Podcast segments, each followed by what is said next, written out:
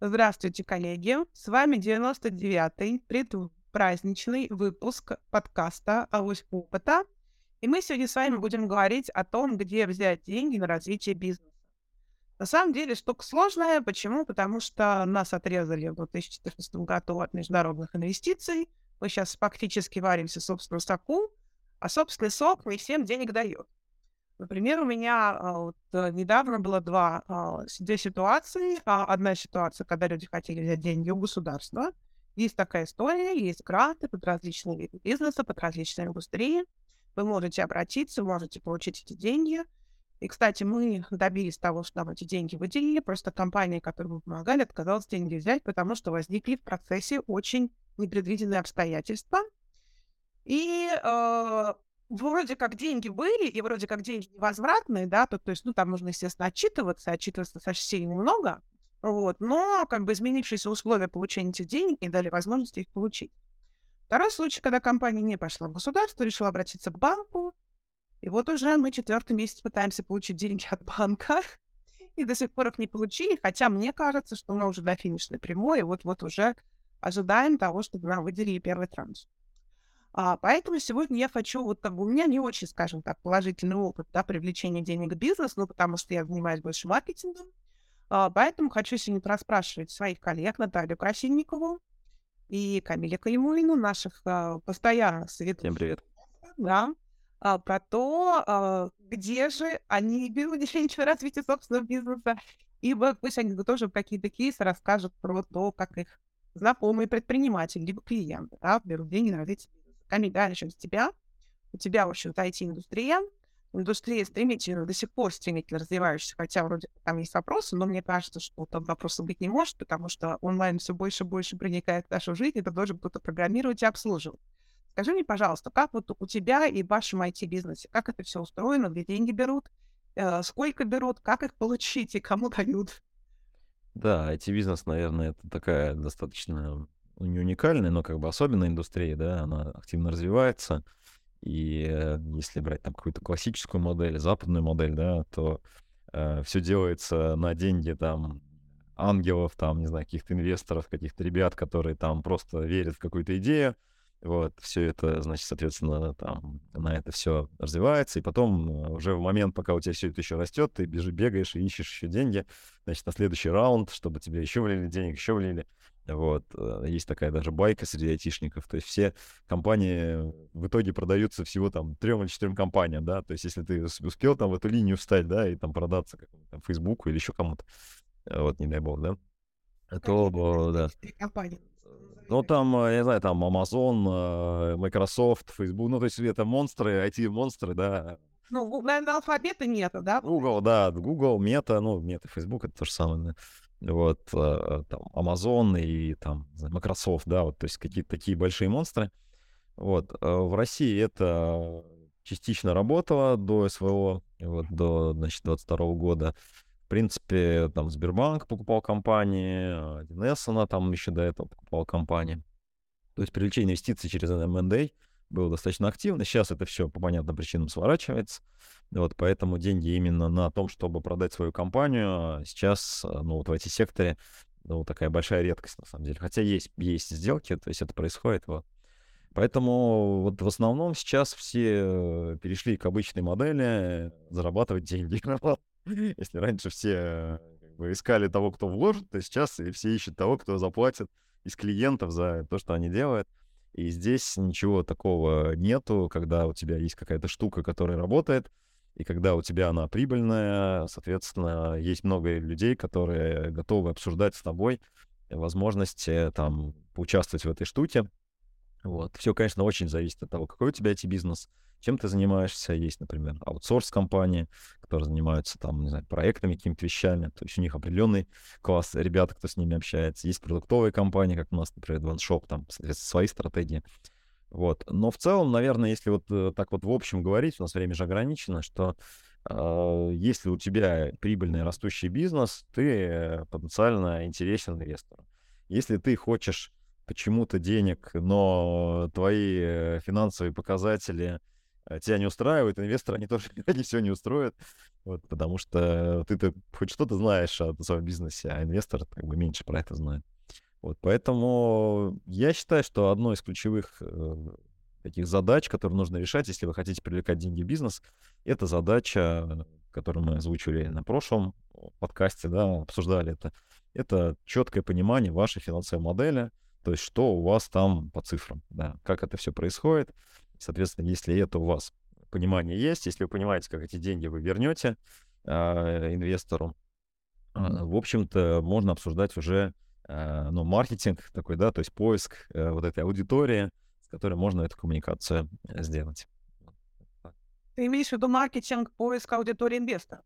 Да, да, то есть, ну, а, то есть мы должны что-то продать же кому-то, да, вот. продать себя как классную компанию, в которую кто-то должен вложиться, да, вот, и, соответственно, здесь работают ровно те же маркетинговые инструменты, когда э, мы, там, не знаю, выбираем аудиторию, значит, э, проводим коммуникацию с ней, да, вот, выстраиваем путь этого клиента нашего, да, то есть как мы знакомимся, как мы, значит, там презентуемся, как мы, значит, что-то там первое ценное даем нашему инвестору и так далее.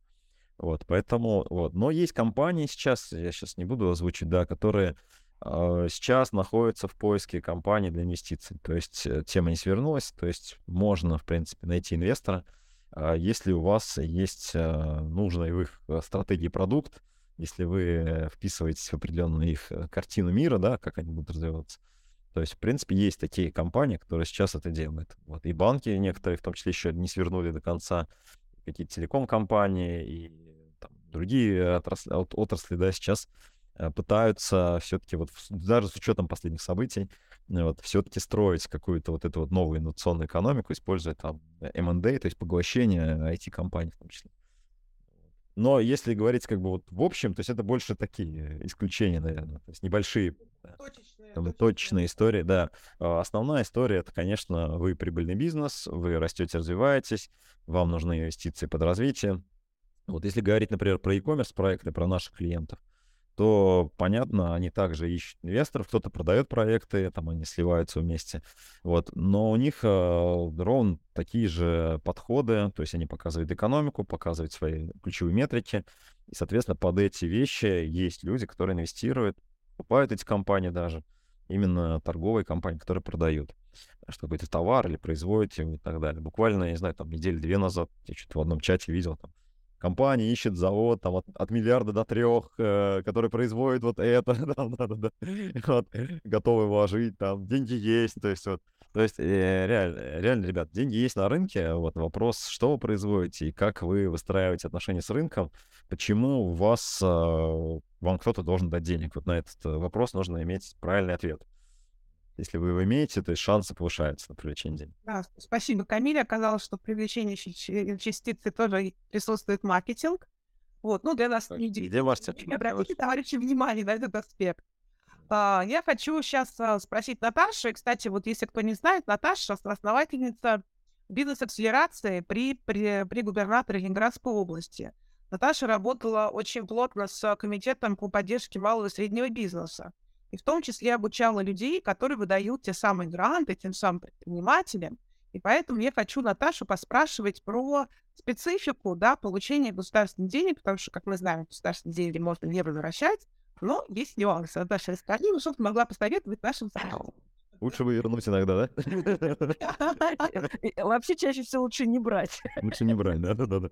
Ну, вот. ну, я, конечно, поделюсь. День добрый, наши уважаемые слушатели. Я действительно работаю в этой сфере уже достаточно много. Инвестиции — мой основной хлеб. Собственно говоря, привлечение инвестиций для компаний, которые приняли решение стратегически развиваться. Да, я здесь целый директор по стратегии и инвестициям в отдельно взятом проекте сейчас. И действительно, мне этот хлеб хорошо знаком, потому что я считаю, что денег в России стало после начала СВО больше. Вот, я вчера буквально встречалась, и мы закрывали итоги прошлого года по Москве и регион. И э, год закрылся 22-й, э, 17% ростом количества инвестиционных сделок, прошедших до юра. 952 сделки провел вот Москва, Московский регион, связанных с инновационными проектами, в частности. То есть не считая того, что была ну, просто реструктуризация огромного количества активов, иностранных компаний, которые массово продавали активы собственному менеджменту с разрешения соответствующего а, службы по регулированию финансовых рынков, ФАС. Вот. Но на самом деле, как бы это вот так вот все выглядит, да, рынок очень подвижный, огромное количество денег потеряло возможность покидать периметр страны и стало внезапно инвестироваться в промышленность. Поэтому если вы что-то производите, то вы, наверное, тоже уже последний год получали там 5-6 предложений. Ну, если вы действительно уже так хорошо, активно, заметно работаете, неважно даже на каком-то небольшом региональном, маленьком локальном рынке, да, действительно все, с кем вот я общаюсь, а, говорят, что очень много людей приходит и предлагает прям с улицы, говорит, слушайте, давайте я зайду в долю. Вот, поэтому э, это отдельная как бы, большая история. Я думаю, что мы в течение сегодняшнего эфира, может быть, там еще каких-то после, мы будем возвращаться и рассказывать. На самом деле, конечно, источников денег много. Это частные инвесторы, это частные люди, у которых можно взять займы, частные лица, частные займы у физических лиц. Это займы у банков, это кредитные, лизинговые и прочие виды банковского кредитования, которые действительно дают а, различные финансовые инструменты бизнесу. Это, безусловно, биржа, это, безусловно, а, различного рода меры поддержки, и не только в виде безвозвратных грантов, государство дает огромное количество льготных займов и льготных кредитов. А, да, вот, э, например, а, сегодняшнее утро у меня началось прочтение положения по льготному кредитованию приоритетных отраслей промышленности в отдельно взятом регионе. Мы, например, с проектом, который я веду, туда подходим, можно взять до 100 миллиардов рублей под 5,2% банковского кредита с учетом всех вложенных ставок на гарантийные обязательства и прочие вещи. То есть это достаточно интересно на самом деле, если вы делаете что-то, ну, очень нужное современной экономике, инновационное, высокотехнологичное и так далее, да, то есть у вас есть э, акведы научно-технологические, прям вот как основной вид деятельности. У вас есть э, какие-то еще вещи, которые показывают вас, что вы существуете как прям супер-пупер такой подходящий по этим параметрам бизнес. То есть вы держите конструкторов, технологов, разработчиков, ученых, научный персонал, лабораторию и прочее. То есть действительно возможности есть. Uh, если с точки зрения привлечения государственных денег, я скажу две вещи. Во-первых, когда вы идете с деньгами к такому типу инвестора, потому что государство — это инвестор, да, а как э, вот, стратегический инвестор причем. И в Российской Федерации это самый крупный инвестор на всем инвестполе. То есть действительно больше государственного не инвестирует ни одна компания.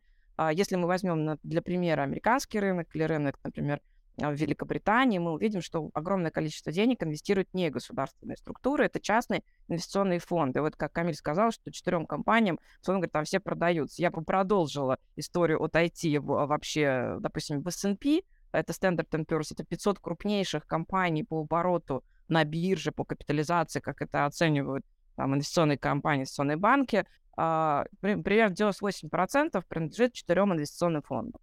То есть все, принадлежит четырем компаниям.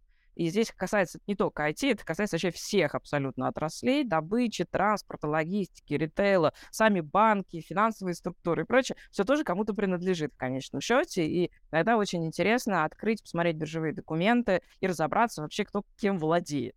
Да? Вот, например, э, недавно Microsoft прикупил пивоваренную компанию. Вопрос про то, насколько они остаются айтишными. Да? То есть тоже как бы это иногда интересно читать. Вот в России, когда вы идете в государство, вам нужно в голове держать э, такую main idea, да, то есть ключевую мысль, а, почему вы решили попросить денег у государства? То, о чем уже сказал Камиль, то, о чем говорила Екатерина. Почему хотите взять деньги здесь? Да? Кроме того, что они привлекательны по стоимости денег, у них есть другая стоимость.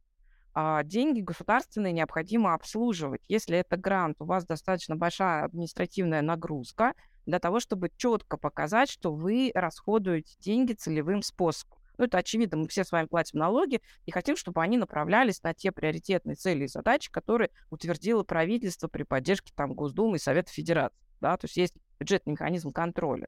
Вот. И в результате, когда вы пересчитываете человека часы э, зарплаты на количество времени, которое стоит вот это вот администрирование, вы для себя удивитесь, ну вот я за последние там пять лет не видела ни одного проекта, где государственные деньги оказались дешевле коммерческих по итогу. То есть либо так же, а, либо дороже. Потому что огромное количество вопросов, которые приходится решать. Да, вторая часть государство а, вообще сворачивает как бы историю. Вот, он, на, мой, на мой взгляд, э, наше государство не наращивает историю бесплатных и безвозвратных денег, а наращивает историю с деньгами возвратными, просто по пониженной ставке. И это очень грамотная стратегическая экономическая политика государства, потому что так и должно быть. Сейчас наметился третий тренд. Государство говорит, я отдаю деньги, но забираю долю в контроле. И, в общем-то, это тоже старый инструмент. Ничего инновационного в этой экономике нет. Ей примерно 150 лет, а, в том числе на территории России. А, и весь а, период Советского Союза ну, нужно рассматривать исключительно как государственного инвестора, да, с абсолютно стопроцентным контролем над своим активом. Да, то есть все менеджеры, управляющие были назначаемыми в соответствии с приказами там, профильных ведомств или министерств. Вот, поэтому как бы ничего не поменялось, то есть как вроде вывески перевесили, а суть осталась та же. Да? И с этим трудно не согласиться. То есть если государство выдает инвестицию, оно ждет на нее возврат.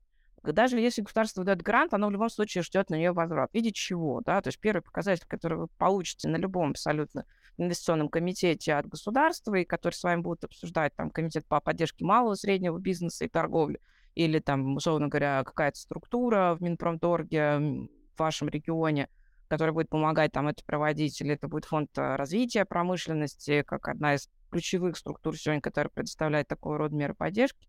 Ну вот, вам все равно задают вопрос, сколько вы создаете рабочих мест, сколько вы создаете налогов, какой объем инвестиций в регион, региональную экономику вы привносите.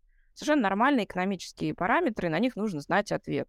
Основная проблема предпринимателей в том, что, ну, откровенно говоря, не учат инвестиционному менеджменту нигде.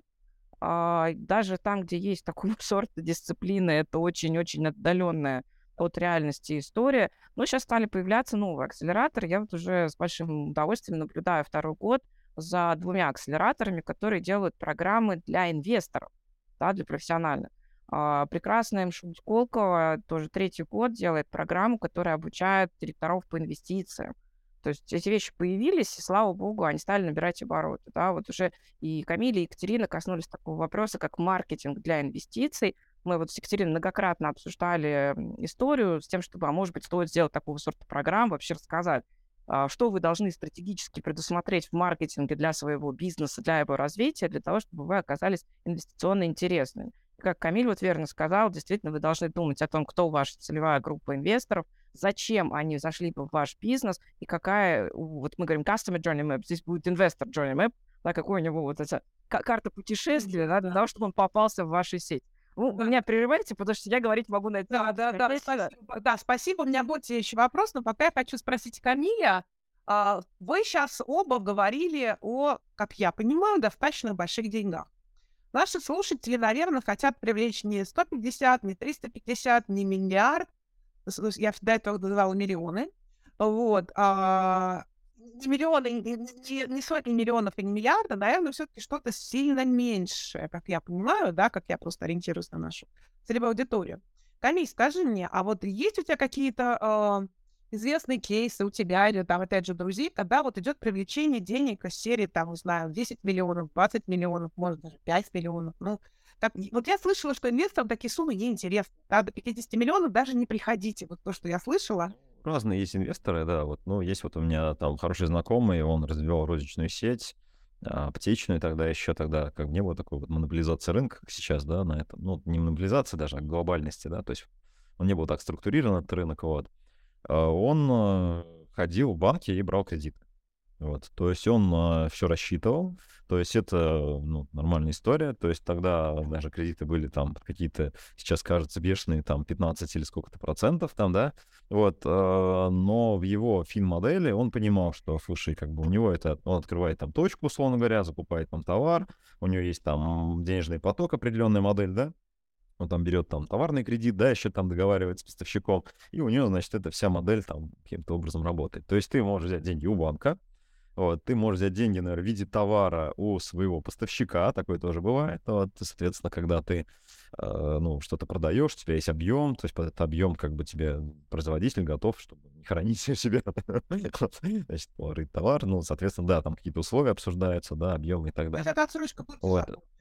Это отсрочка платежа, да, ну, по сути, да, это такой товарный кредит, да, вот. То есть это вот, наверное, такая вот э, классическая история, которая Э, используются вот те ребята, которые работают в торговле, а, которые, соответственно, этим занимаются. То есть, ну, просто взять у банку самого простого такого инвестора, да, вот, э, и взять там, не знаю, там, у своего партнера, да, вот в этой цепочке, да, может быть, разный поставщик или там производитель, или, может быть, еще какой-то там Вот, кто-то, наоборот, например, производитель берет, например, там, предоплату за, за товар, да, то есть берут, берут наоборот, да, то есть ты продавец, да, то есть ты платишь, да, производителю, чтобы он производил, да, то есть, соответственно, такая история тоже возможна.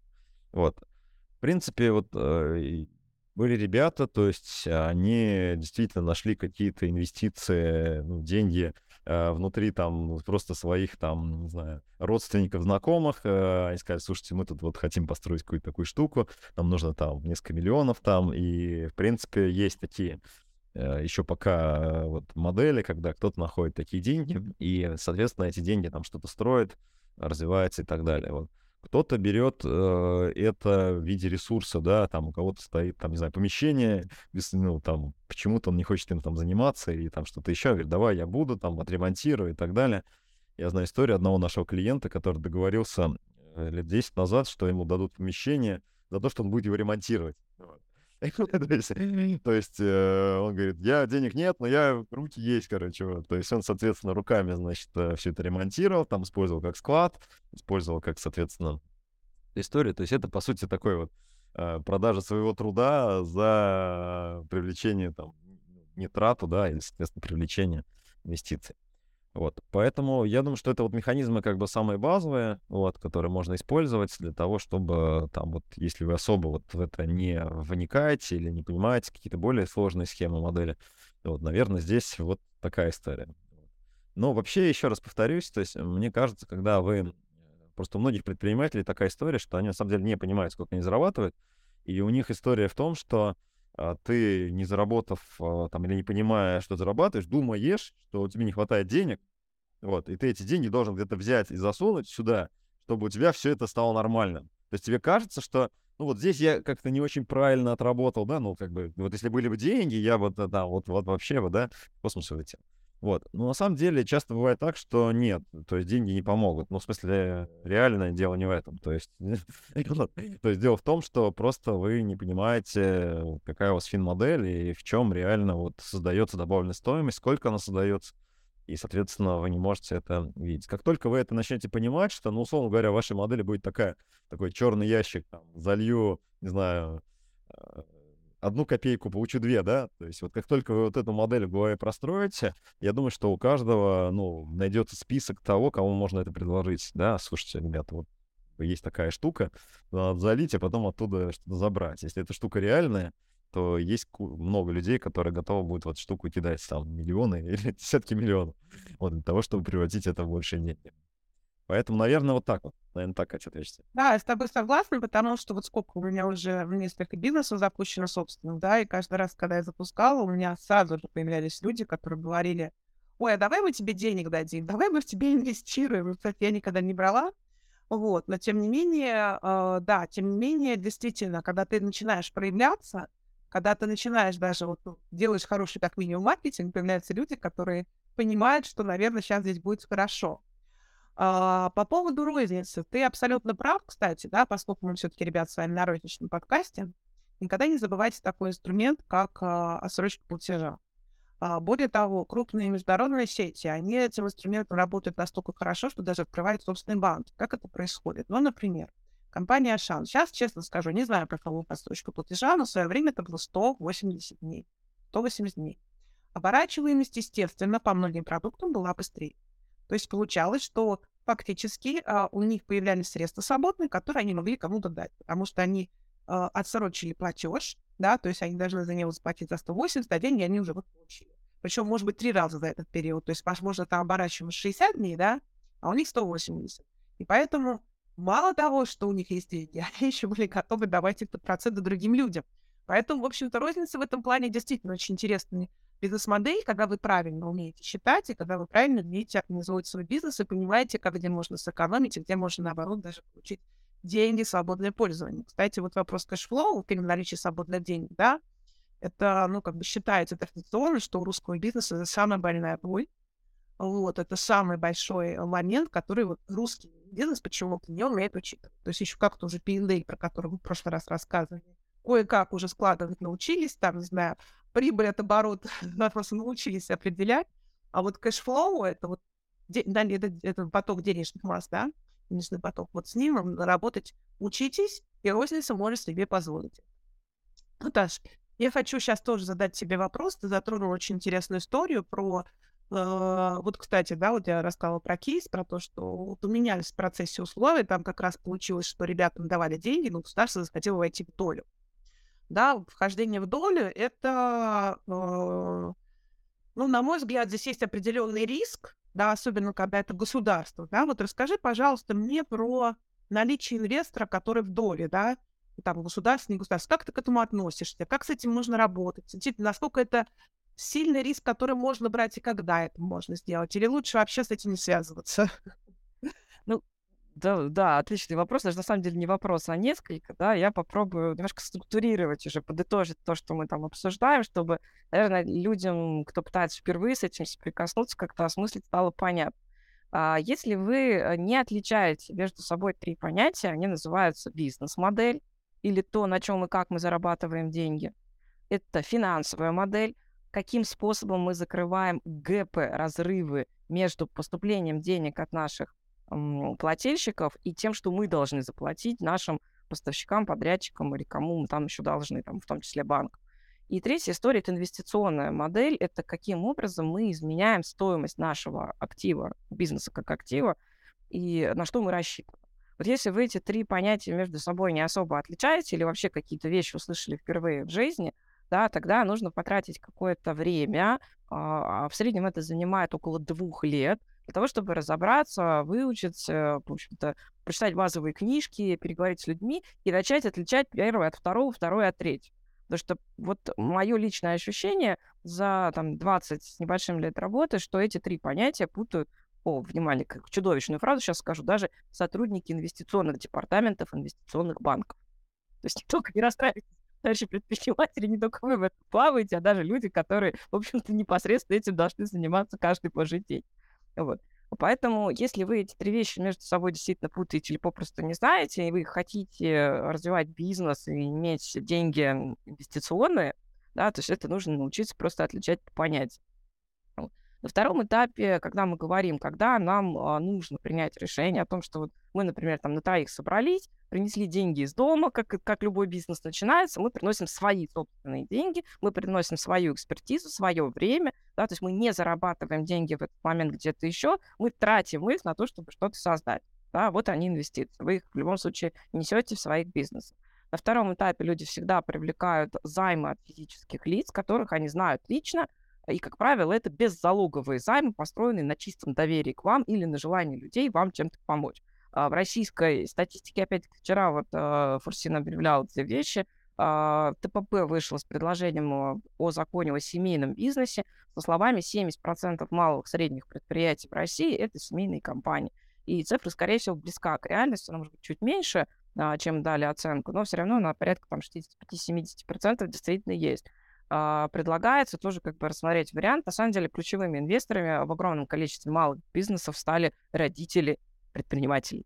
Они просто дали денег без а, процентных а, своим детям. Ну, давай попробуй, пусть у тебя получится, я в тебя верю. Да? То есть это такая вот удивительная категория инвесторов есть. Они фактически могли бы зайти в долю.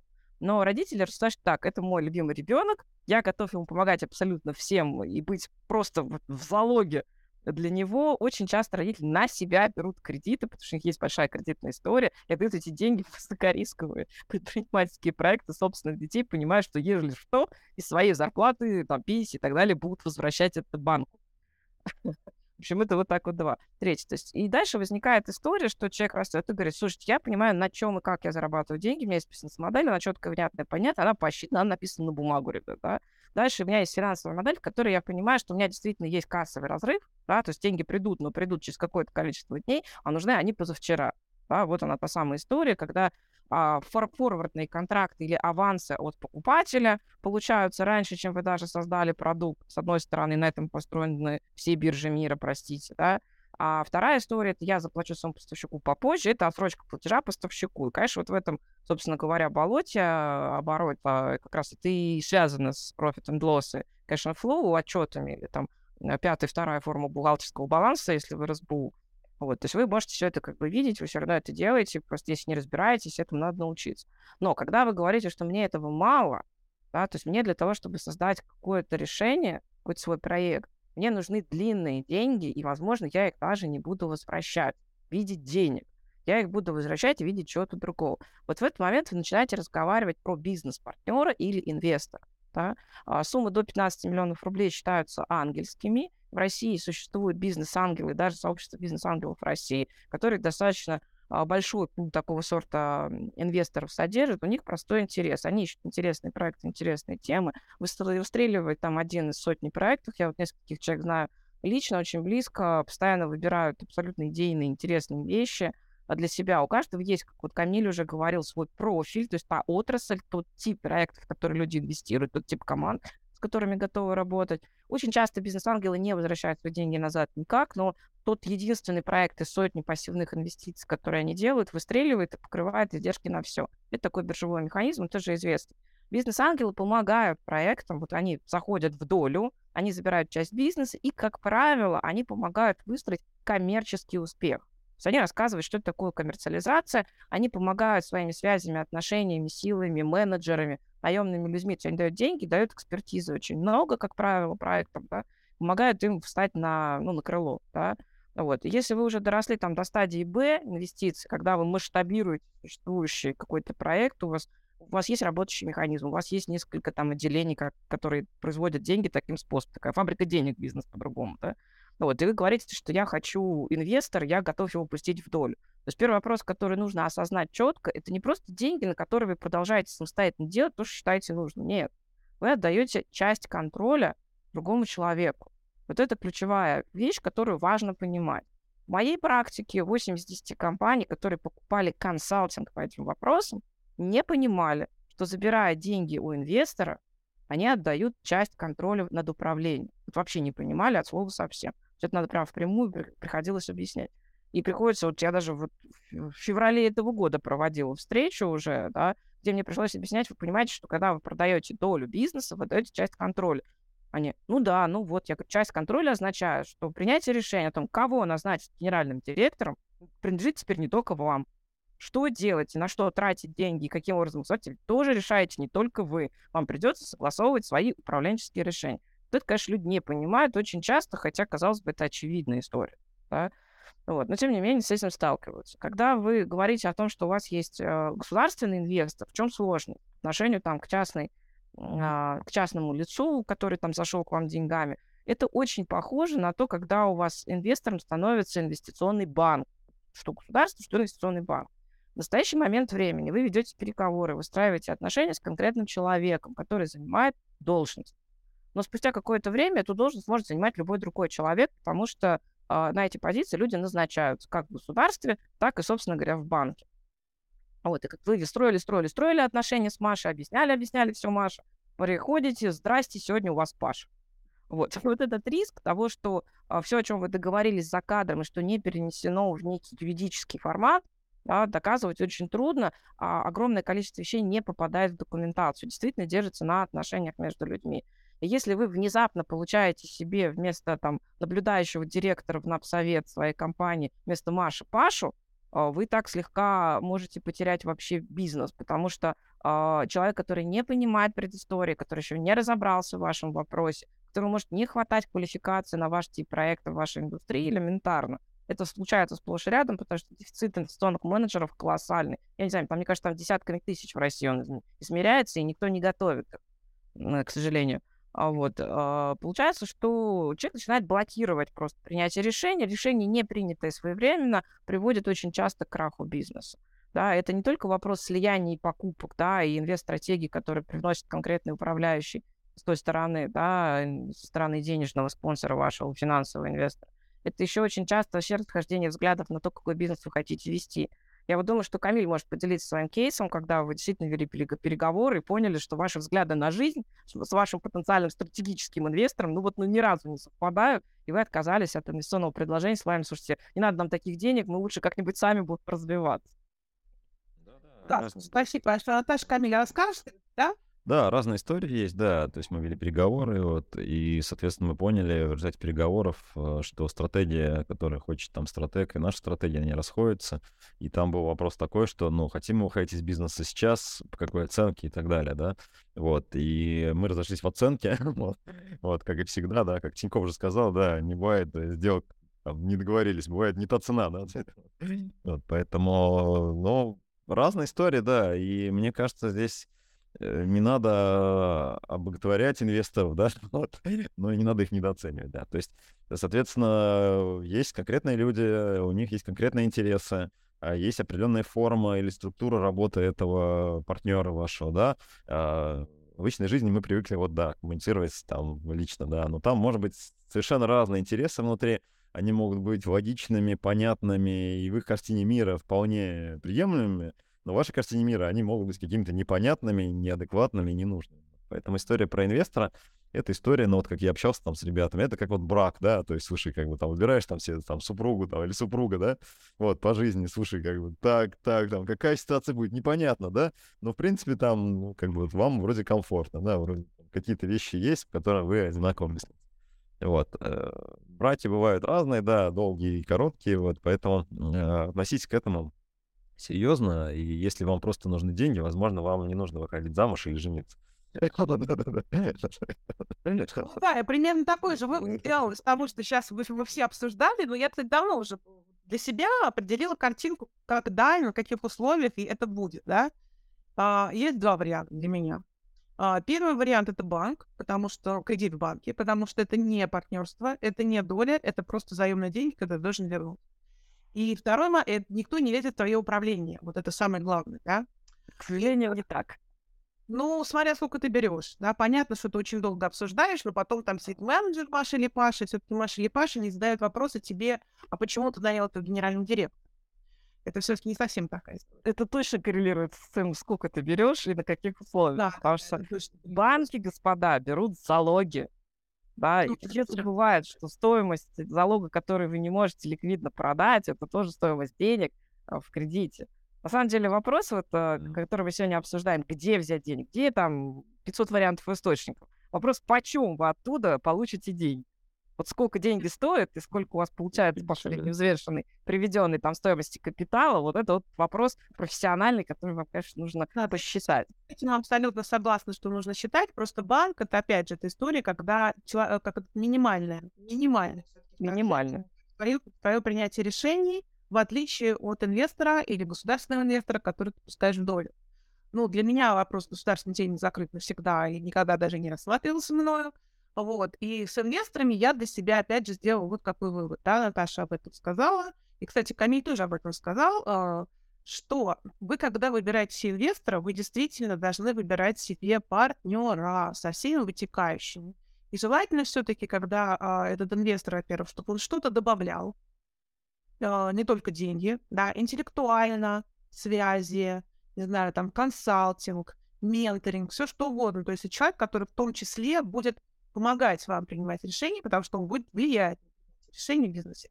Вот поэтому, конечно, нужно очень внимательно смотреть, нужно действительно находить тех людей, с которыми вы созвучны, либо тех людей, которых вы хотите равняться, к которым вы хотите стремиться, потому что, конечно, бывают такие инвесторы, э, которые сильно, ну, раз они инвестируют, они могут вам дать эти деньги, значит, у них эти деньги есть, да, возможно, они научились их делать чуть раньше, чем вы, поучитесь от них. Вот. А, с вами сегодня была Авось опыта. Это был предюбилейный 99-й выпуск. Сотый выпуск у нас будет сюрпризом. Читайте внимательно телеграм-канал. Мы там будем вас просить а, поучаствовать в этом выпуске. Соответственно, читайте, присоединяйтесь к нам в телеграм-канале, если вы еще не присоединились. Мы сегодня говорили о том, где взять деньги на развитие бизнеса. Ребята, желаю вам их найти, и чтобы ваш бизнес развивался как можно лучше, как можно быстрее. Пока. Спасибо. До свидания. Всем пока, всем удачных инвестиций.